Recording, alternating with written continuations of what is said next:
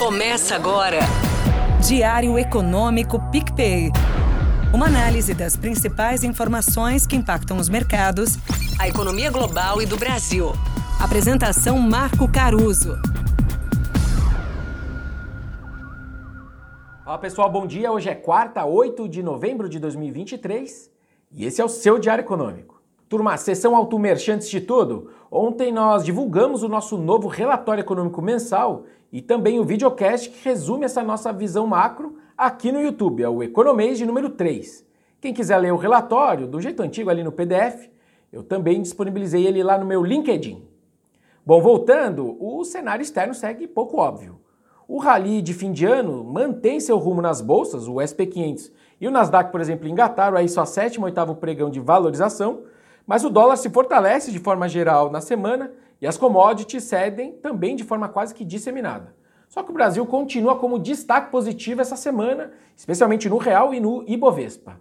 Só que ontem até a nossa renda fixa também resolveu embarcar de novo nesse barco de otimismo.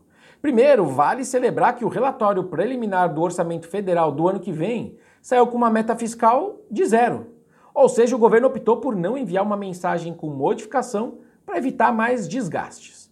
Se humildade não fosse um dos meus valores, eu ia dizer que a turma ouviu as sugestões deste humilde podcast. Brincadeiras à parte, não dá para saber se uma mudança ainda vai acontecer, até porque depende da vontade do Congresso também. E o Arthur Lira já deu um recado na segunda-feira, mas vamos uma batalha por vez. Pelo menos até agora, aos trancos e barrancos, quem fez mais um ponto foi a Fazenda e o ministro Haddad. Dito isso, vale dizer que a turma de política com quem eu converso apurou que o governo pode decidir de fato sobre a mudança na meta de primário depois que a MP da taxação federal dos subsídios do ICMS for encaminhada. A estratégia seria tentar dar a notícia negativa da meta junto com uma notícia positiva de receita. Essa que seria, aliás, das principais medidas de arrecadação se passar.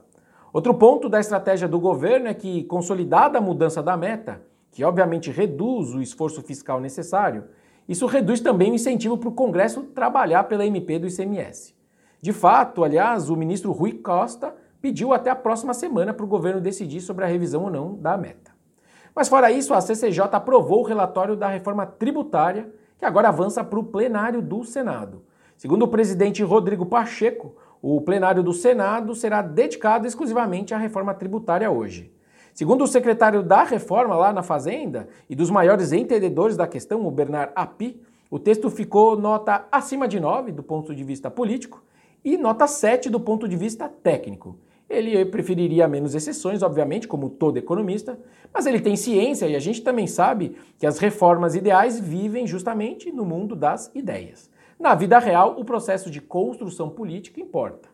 E quando me perguntam o que, que eu acho do efeito dessa reforma tributária na economia brasileira, eu, antes de entediar todo mundo com economês avançado e gráficos complexos, dou uma resposta bem simples.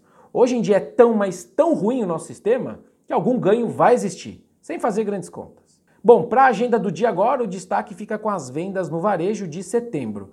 A nossa expectativa é que o fechamento do terceiro TRI tenha sido mais uma vez negativo para o setor. Tem me chamado, aliás, a atenção a discrepância que existe entre a confiança do empresário do varejo, que anda bem pior do que a do consumidor. Do lado do cliente, né, do consumidor, digamos assim, a confiança vem principalmente das duas faixas de renda mais baixas, ou seja, de famílias ali que ganham até R$ 4.800. Talvez por efeito do desenrola, além do aumento da renda real com a inflação menor e o emprego super aí andando bem.